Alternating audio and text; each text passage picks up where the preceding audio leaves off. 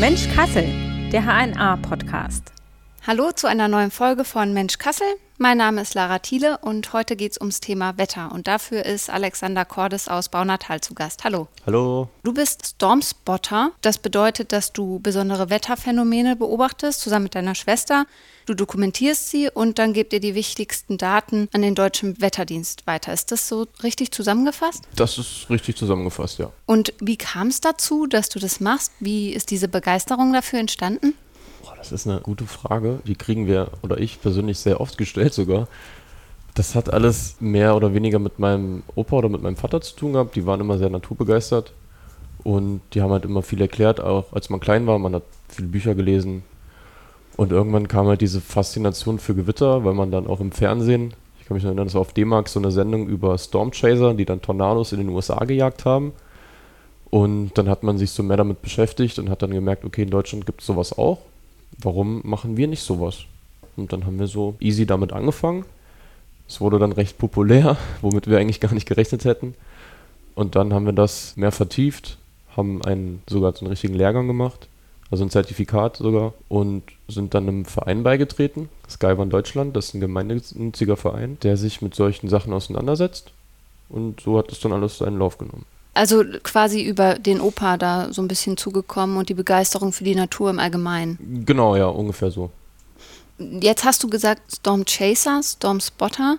Gibt es da einen Unterschied, beziehungsweise als was würdest du dich eher bezeichnen? Storm Chaser sind in dem Hinblick, wenn man es ja so frei übersetzt, eher die, die Stürme jagen. Und Storm mhm. Spotter sind eher so, den Begriff gibt es eigentlich jetzt nicht so in dieser Richtung, aber die wären eher die, die das nur beobachten von einem Standort aus wir sind so eine gute Mischung. Okay, ist jetzt begrifflich nicht so ganz klar festgelegt, das eine oder das andere. Nee. Seid ihr dann eher begrenzt unterwegs in einer bestimmten Region oder weitet sich das auf ein größeres Gebiet aus? Also das hängt grundsätzlich von der Wetterlage ab sogar. Wir sind auch schon mehrere hundert Kilometer gefahren, oh. bis äh, fast an die deutsch-holländische Grenze, um dann fünf Minuten da zu sein, um wieder zurückzufahren aber grundlegend bleiben wir eher so in unserem Umkreis, weil wir halt arbeitstechnisch dann doch nicht so viel Zeit haben, um das so auszuleben, wie wir das gerne würden. Okay, also überwiegend hier in der Region überwiegend, unterwegs, Nordhessen. Genau, genau, Bereich. überwiegend in der Region. Und wenn du dann bis zur holländischen Grenze fährst und dann fünf Minuten da bist, warum ist man dann nur so kurz da? Hat sich dann schon direkt wieder erledigt oder war es dann doch nichts? Wetter ist halt immer, das kann man nie vorhersagen. Wetter bleibt Wetter und vor allem Gewitter, das ist dann immer so eine Sache Du kannst da hinfahren, du hast dein Handy, da ist ein Radarbild drauf, das aktualisiert sich alle fünf Minuten, was relativ oft schon ist. Aber in diesen fünf Minuten kann schon wieder so viel passieren, dass du deinen ganzen Plan über den Haufen schmeißen musst und dir so denken musst, Kacke, was mache ich jetzt? Fahre ich jetzt weiter? Riskieren wir das jetzt? Müssen wir jetzt umdrehen? Warten wir jetzt lieber ab, was passiert? Was macht das Wetter? Und deswegen kann das mal so kommen, dass man dann 400 Kilometer umsonst fährt, um wieder 400 Kilometer zurückzufahren, damit das Gewitter eigentlich direkt vor der Haustür ist. Ärgert man sich dann oder ist es dann, gehört es einfach mit dazu? Also ich sag mal so, es gehört dazu. Man hat ja dann dieses, wenn man da hinfährt und auf dieser, auf dem Weg hat man schon so diese Vorfreude, so, okay, was bekommen wir zu sehen, wie wird das? Und wenn man dann da ankommt und schon langsam auf dem Weg merkt, okay, es wird jetzt vielleicht doch nicht so, wie wir uns das vorgestellt haben, dann wartet man nochmal so zehn Minuten und dann irgendwann wird einem klar, okay, es wird nichts. Aber man ärgert sich eigentlich jetzt nicht so, dass man sich, ach, verdammt, jetzt habe ich schon wieder 100 Euro Sprit verblasen, sondern dann ist es halt einfach so. Gehört zum Hobby dazu. Ist, ja, richtig. Kann man nichts machen. Wie kommst du überhaupt da dran, dass du weißt, jetzt muss ich da und da hin, weil da und da das Gewitter ist? Wenn ich jetzt ans Thema Wetter denke, ich gucke meine Handy-App, was passiert heute so? Okay, es soll zu 50 Prozent regnen. Aber das ist ja noch nicht so aussagekräftig. Dafür würde man ja vielleicht noch nicht losfahren und nach Gewitter suchen. Ja, also bei uns ist das so, meine Schwester und ich, wir machen das ja zusammen und ich beschäftige mich dann meistens schon im Sommer so ein paar Tage vorher mit den Wetterkarten. Die werden dann im Internet veröffentlicht. Ein bisschen können wir die auch schon deuten, aber wir sind jetzt natürlich auch keine Meteorologen, wir haben das ja nicht studiert. Das ist ja nur so ein Hobbyding. Aber man hat sich über die Jahre so gewisse Sachen angeeignet. Auf was muss ich achten? Welche Dinge müssen vorhanden sein, damit ein Gewitter entsteht? Und das kann man dann auf Wetterkarten lesen. Und je näher der Termin rückt, desto deutlicher wird das dann. Also entweder berechnen die Modelle dann nochmal was anderes oder es ähm, verstärkt sich, dass es dann immer plausibler wird, dass das passiert. Und dann kann man das eingrenzen, in welches Gebiet müssten wir jetzt, in welchem Gebiet ist die Wahrscheinlichkeit am größten, dass was passiert. Das verstehen immer die meisten Leute dann immer nicht, wenn man eine Vorhersage macht und sagt, es kann Gewitter geben und es passiert nichts. Und irgendwann sagen die, hey, ihr seid voll die Schwätzer, ihr habt gar keine Ahnung. So ungefähr läuft das dann. Also man, Aber es ist einfach nicht berechenbar genug manchmal. nee, Mhm. absolut nicht. Es wird es auch, glaube ich, in den nächsten 20 Jahren nie sein. Aber das heißt, die Beschäftigung damit, wie entwickelt sich das Wetter, wie wird es in den nächsten Tagen, Wochen, Monaten vielleicht sogar schon, schon deutlich intensiver als der Otto-Normalbürger. Auf jeden Fall, klar. Man muss sich ja im Klaren sein, lohnt sich das jetzt, die 400 Kilometer zu fahren für eine Regenwolke? Oder es muss halt schon was Richtiges bei rumkommen, was viel Energie, viele Blitze am besten, großer Hagel, am besten noch ein Tornado, was manchmal ganz schön unwahrscheinlich ist, aber man hofft halt einfach, Gibt es das hier in Nordhessen, Tornados? Also kann man das sehen hier? kann man, ja, wenn man Glück hat. Es kommt auch sehr oft vor, wie die meisten Leute gar nicht glauben vermögen, aber man muss schon Glück haben. Es spielen schon sehr viele Faktoren eine Rolle, um das entstehen zu lassen. Ja, also es kommt vor. Und hast du das schon selbst gesehen? Äh, leider nicht. Nee. Aber würdest du gern noch? Auf jeden Fall. Okay. Dann gibt es ja auch diese Begriffe, habe ich gelesen, Basic und Advanced Spotter. genau, ja. Was ist der Unterschied? Also ein Basic-Spotter wäre jetzt zum Beispiel, wenn jetzt äh, von mir ein Kumpel sagen würde, boah, ich hätte da voll Bock drauf. Ich lese mir jetzt im Internet ein bisschen durch und dann mache ich das auch. Und diese Advanced Spotter, das sind dann zum Beispiel wir, die dann wirklich so ein Zertifikat abgelegt haben, wo dann jemand uns geprüft hat, dass wir auch äh, Wissen über das Wetter besitzen. Wolkenbilder lesen, Wetterkarten lesen, wie gebe ich richtig eine Meldung ab auf dieser Hotline, damit das auch, ähm, damit die das halt aufschreiben können und äh, umwandeln können in eine Unwetterwarnung. Mhm, okay. Also das muss man wirklich üben und deswegen gibt es dann diese Advanced Spotter, die dann wirklich diese Zertifikate abgelegt haben. Das heißt, da hat man dann richtig so einen Kurs, wie so einen Segelschein zu machen oder sowas. Genau, man macht das online, also das ist so, eine, so ein Online-Fragebogen mit, ich glaube, das waren fast 100 Fragen.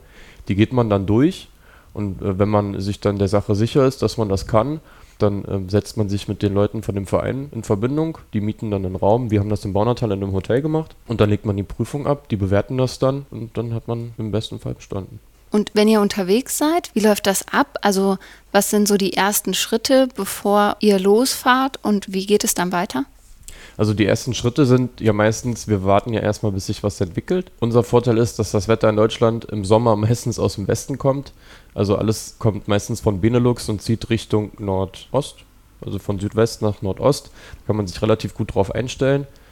Und wir gucken uns das dann an auf unseren Radarbildern, wie entwickeln sich die Gewitter, in welche Zugrichtung ziehen die, also welches Zugverhalten haben die, sind die eher kurzlebig, also nur Schauer, die 20, 30 Minuten halten oder entwickelt sich da wirklich ein System, was auch lange durchhält.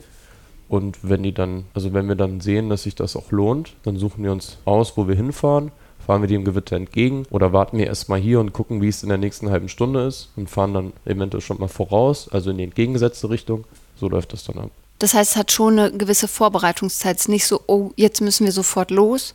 Also das haben wir früher mal gemacht, so dieses, oh, jetzt müssen wir aber los, weil wir einfach auf Deutsch gesagt geil drauf waren, Gewitter zu sehen. Das kann aber relativ schnell in die Hose gehen, weil man sich dann doch einfach überschätzt. Dann sind es wirklich nur Gewitter, die 20 Minuten dauern und dann ist man 50 Kilometer gefahren, um einfach nur nass zu werden. Und das ist dann schon ziemlich mies. Und wofür fahrt ihr hin? Also was ist eher jetzt heute euer Ziel? Also nicht nur 20 Minuten Gewitter und nass werden, sondern stattdessen? Also eigentlich wollen wir uns das nur angucken und ein richtig schönes, ansehnliches Gewitter sehen mit schönen Strukturen, vielen Blitzen, einfach diese, diese Stimmung auf dem Feld zu stehen, alles um einen ist ruhig, man hört keine Vögel, der Wind ist auf einmal windstill geworden, es blitzt, es grummelt, es donnert, das ist so das, was uns so dahin zieht. Diese besondere Atmosphäre Richtig, dann. genau, ja. Und was für Daten werden dann gesammelt, die ihr übermittelt? Also die Daten, die wir übermitteln, wenn wir welche übermitteln, sind Windböen, Orkanböen, die Blitzraten, äh, wenn es hagelt, wie groß ist der Hagel, aus welcher Richtung kommt das Gewitter, in welche Richtung zieht das Gewitter. Das sind so die Daten, die wir übermitteln. Und wie schnell muss dann die Übermittlung passieren? Muss das sofort sein? Hat das ein bisschen Zeit? Also ist schon äh, relativ zeitnah. Okay, also sollte man nicht irgendwie erst einen Tag später machen. Nee, die ähm, Daten, die wir übermitteln, helfen ja, Unwetterwarnungen rauszugeben für die nächsten Ortschaften, die in diesem Bereich liegen könnten. Das ist ja der Sinn dahinter. Okay, also wenn ich auf mein Handy eine Warnung kriege, Unwetter in Deutschland, in deiner Region, wo du wohnst, hier Region Kassel, dann kann es sein, dass das ist, weil du vorher Daten übermittelt hast quasi. Korrekt, also das könnte da eine Rolle spielen, ja. Gewitter ist ja normalerweise ein Phänomen, wo Leute sagen, okay, ich bringe mich irgendwie eher in Sicherheit, ich weiß, es soll blitzen, ich äh, bewege mich dann nicht auf dem freien Feld, gehe mit dem Hund irgendwie vorher oder hinterher eine Runde raus. Ihr geht dann genau dorthin und seid da vor Ort. Ist es mit einer Gefahr verbunden manchmal? Äh, das ist eigentlich immer mit einer Gefahr verbunden, weil nur weil wir Stormchaser sind, die ein Zertifikat haben, heißt es ja nicht, dass der Blitz uns nicht treffen kann. Äh, das kann uns genauso passieren wie jedem normalen Menschen auch. Unser Pech in dem Moment ist nur, dass wir uns ja extra der Gefahr aussetzen. Es ist mir persönlich auch schon passiert, dass der Blitz 100 Meter neben mir eingeschlagen ist und das ist kein schönes Gefühl. Oha. Ja. Wie ist das? Wie kann man sich das vorstellen? Man rafft das erstmal gar nicht, weil das wirklich in so einem Bruchteil von Millisekunden abgeht, dass man sich so denkt, Alter, was ist denn jetzt passiert? Merkt man das dann körperlich richtig auch irgendwie? Ähm, ich persönlich nicht, aber meine Schwester hat das gemerkt. Die hatte dann äh, Kopfschmerzen davon, zwei Tage später, oder Verspannungen in den Muskeln wegen der Ladung in der Luft. Aber trefft ihr auch für euch irgendwelche Sicherheitsvorkehrungen, dass ihr sagt, wenn das und das passiert, fahren wir oder wir haben eine bestimmte Ausrüstung oder irgendwas? Also eine gewisse Ausrüstung haben wir nicht, außer halt Handys und ein Laptop oder beziehungsweise nur noch Handys, weil der Laptop irgendwie meistens abgekackt ist, komischerweise. Aber sonst eine bestimmte Ausrüstung haben wir nicht. Wir bleiben halt so gut wie es geht im Auto sitzen, wenn es uns halt nicht nach draußen zieht. Dieses, oh, ich muss jetzt unbedingt aussteigen, weil im Auto sehe ich nicht so viel wie draußen. Aber sonst versuchen wir natürlich, uns nicht unnötig in Gefahr zu begeben. Und im Auto ist man sicher vor Blitzen? Ja, im Auto ist man generell sicher, vor allem, was viele Leute auch unterschätzen, ist, wenn es gewittert, sich mit dem Auto unter einen Baum zu stellen, ist eine ziemlich doofe Idee. Also das würde ich keinem empfehlen, Okay. das zu machen. Warum? Naja, der Baum kann umfallen durch die Windböen. Dann, wenn es zum, zum Beispiel hagelt, fahren ja auch gerne Leute unter Bäume.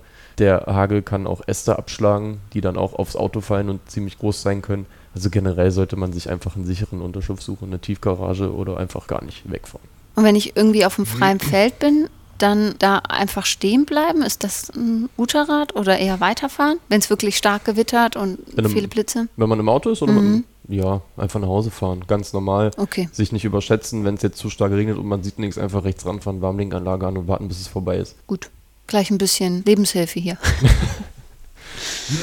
Das Wetter ist ja irgendwie so ein Thema, das beschäftigt immer alle. Das ist auch irgendwie gar nicht wegzudenken. Jeder hat irgendwie eine Wetter-App auf dem Handy.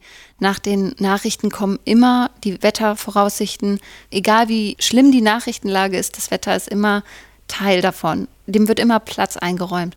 Was glaubst du, warum das so ist? Also wieso hat es so einen hohen Stellenwert für uns? Es kommt ja eigentlich eh, wie es kommt. Boah, das ist eine echt gute Frage. Da habe ich mir noch gar nicht so richtig Gedanken drüber gemacht. Ich glaube, es ist einfach allgemein, um die Leute zu informieren. Muss ich jetzt morgen eine Regenjacke anziehen? Kann ich jetzt morgen zum Sport gehen? Oder muss ich jetzt zu Hause bleiben? Oder kann ich ins Freibad? Kann ich nicht ins Freibad? Weil es vielleicht auch einfach jeden betrifft. Ja, einfach allgemeine Informationen, weil wir sind ja alle, wir, wir leiden ja alle darunter. Oder freuen uns alle drüber, Oder freuen nachdem. uns drüber, ja.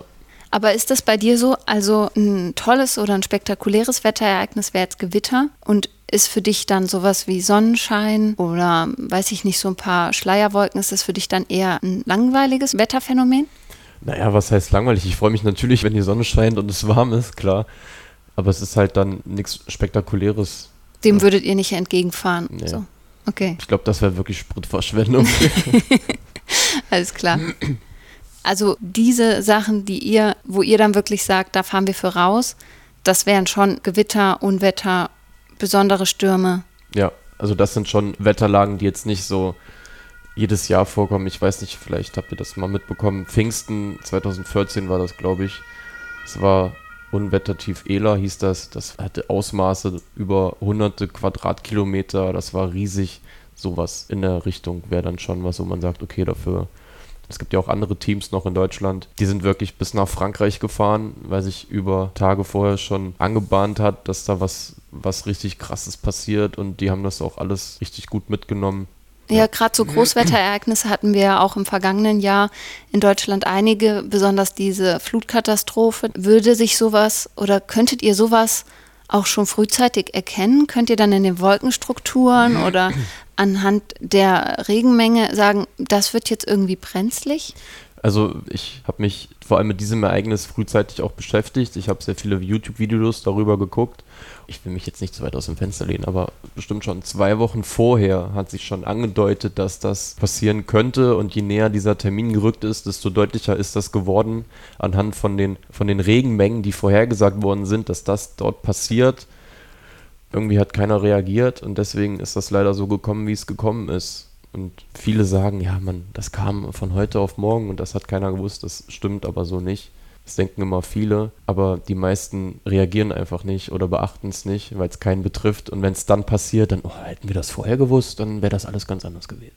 Also das heißt, du sagst, man hätte das eigentlich absehen können, beziehungsweise gab es dann einfach zu wenig Beobachtungen oder haben zu wenig auf die Beobachtungen reagiert und gehört? Das Problem ist, das, was wir auch oft mitbekommen haben, es gibt so eine ganz dünne Schwelle an Vorhersagen. Wenn ich, angenommen, ich bin jetzt das Bundesministerium für Katastrophenschutz und sage, in äh, Baunatal gibt es jetzt eine Sturzflut und in Kassel nicht. Und es ist genau umgedreht und ich gebe das an die Öffentlichkeit raus, dann glauben mir die Leute das, weil ich bin ja eine seriöse Quelle. Mhm. Passiert das aber nicht, dann fangen die Leute an, an mir zu zweifeln und ich fange dann an, vorsichtiger zu sein, weil ich ja nicht will, dass die Leute mich nicht mehr ernst nehmen. Und ich glaube, das steckt dahinter. Die Leute reagieren zu schnell, zu aggressiv darauf und sagen, ah, ihr habt zwar gewarnt, aber es ist gar nichts passiert das ist nur Panikmache. Das lese ich sehr oft. Das ist nur Panikmache, was ihr macht. Aber wenn dann keine Panik gemacht wird und es passiert was, war es auch wieder scheiße. Also ist das auch ein Vorwurf, den ihr hört? Dieses, den, ihr seid Panikmacher so ein den bisschen? Den haben wir früher sehr oft gehört und dann haben wir auch für uns entschieden, dass wir damit aufhören, Vorhersagen selber zu machen. Beziehungsweise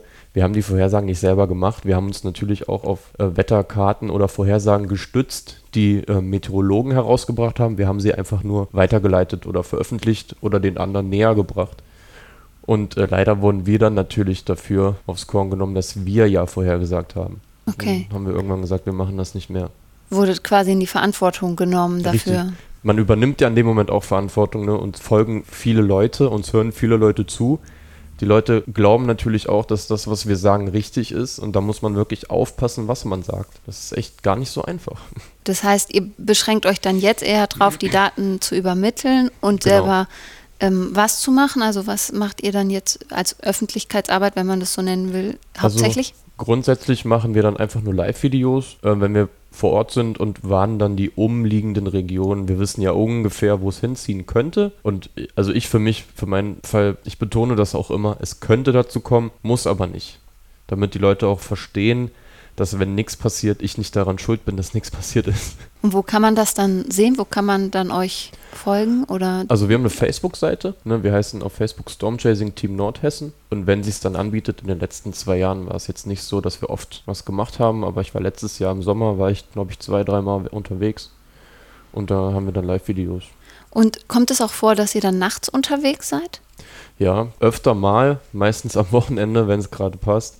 Ich habe mir auch schon öfter Wecker gestellt um 3 Uhr morgens, weil sich da die Tage vorher was angedeutet hat, dass es halt nachts passiert und dann fährt man auch mal nachts, ja. Aber also wenn es nicht gerade blitzt, ist es ja dann auch ziemlich dunkel. Sieht man dann überhaupt was von dem also, Phänomen? Wenn es nicht blitzt, sieht man absolut gar nichts, weil ja. es ist ja wirklich dunkel.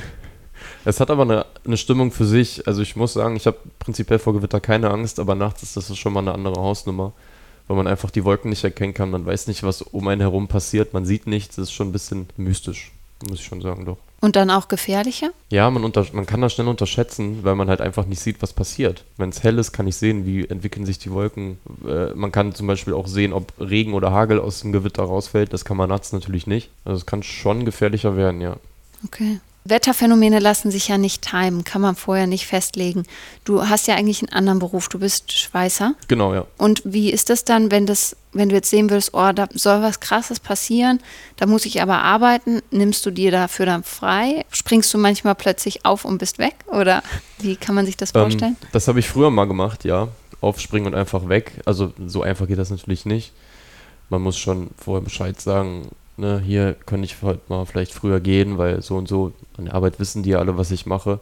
Aber es kam auch schon vor, dass ich mir wirklich Urlaub genommen habe für einen Tag, wenn dann natürlich große Ereignisse anstehen. Es war aber dann auch schon so, dass ich dann einfach nur zu Hause saß, wo wirklich gar nichts passiert ist. Aber es ist halt so, Wetter, ne? Kann man nicht beeinflussen. So sieht's aus. Wetter ist ja nochmal auch was anderes als Klima. Klima ist ja eher was Langfristiges, Wetter ja. ist das halt, ist heute anders als morgen.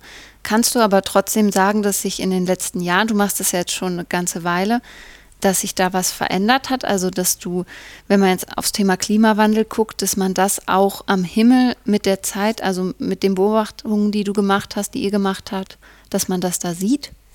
Also, so grundlegend Klima, ich finde, die Menschen achten einfach mehr darauf, weil wir heutzutage mehr Mittel haben wie früher, Jeder hat ein Handy, jeder äh, kann sofort ein Video machen und sagen, boah, das ist früher noch nie passiert, das hat es früher nie gegeben.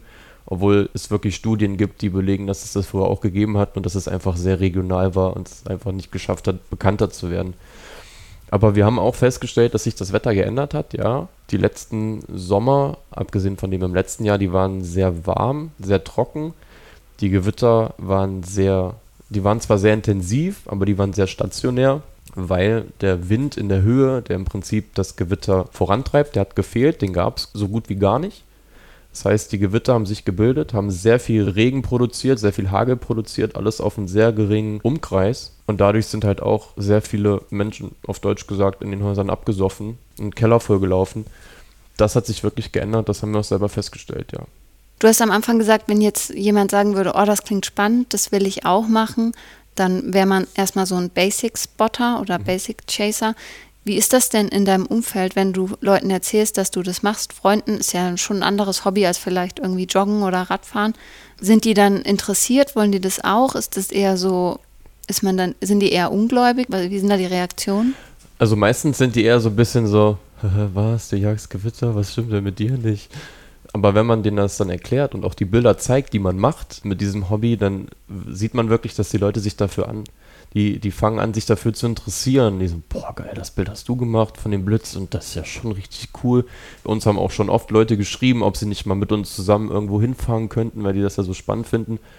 Also in erster Linie trifft man ein bisschen auf Spott.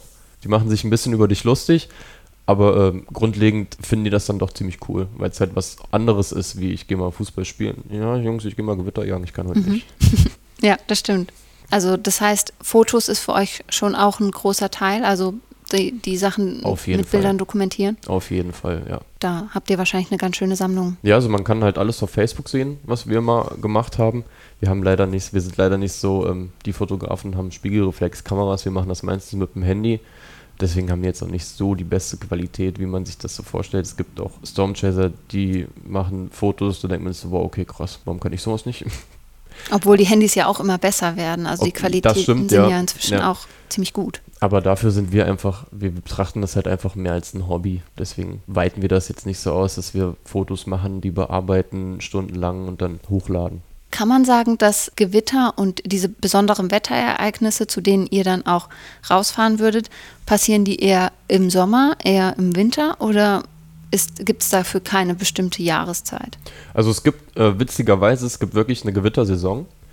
Die beginnt, glaube ich, am 1. April und geht bis in den September. Also es gibt wirklich einen Zeitraum, wo das, statt, wo das stattfinden sollte.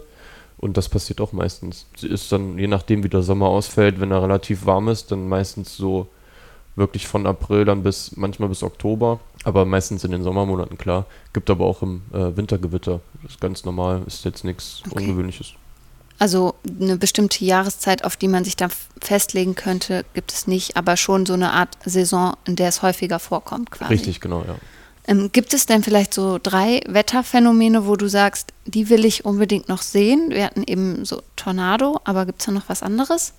Boah, das ist eine gute Frage. Also Tornado, ja, was ich richtig gerne mal sehen würde, wäre das Auge von einem Hurricane von innen. Also es gibt ja diese Forschungslüge, die fliegen ja wirklich da rein und machen da Messung. Das würde ich richtig gerne mal machen. Einfach nur, um das zu sehen, wie das aussieht. Also mit dem Flugzeug reinfliegen? Ja. Okay. da darf man dann auch nicht, darf man nicht zu viel Angst haben, oder? Ich glaube nicht. Ich würde mir, ich habe zwar, glaube ein bisschen Flugangst, würde mir vielleicht auch ein bisschen in die Hose machen, aber ich würde es auf jeden Fall riskieren. Okay. Und noch, noch was Drittes? Würde mir jetzt so spontan gar nicht einfallen. Ich würde gerne Nordlichter sehen, aber das ist kein Wetterphänomen. Das ist eher was mit Astro zu tun hat, aber sonst. Nordlichter. Hm. ja, das ist ja auch echt was Besonderes. Das ja. ja. Und das hat natürlich auch was, was auf Fotos echt gut rüberkommen das kann, stimmt, wenn man ja. das gut macht. Richtig. Ja, schön, dass du heute da warst. Vielen gerne. Dank. Vielen Dank für die Einladung. Ja, gerne. Und wenn euch der Podcast auch gefällt, dann abonniert uns gern und hört uns da, wo immer ihr uns hören wollt, bei der Podcast-Plattform eurer Wahl. Und ihr findet uns auch im Internet auf hna.de slash podcast, bei Social Media, bei den HNA-Kanälen. Und ja, schaltet beim nächsten Mal wieder ein. Tschüss. Ciao.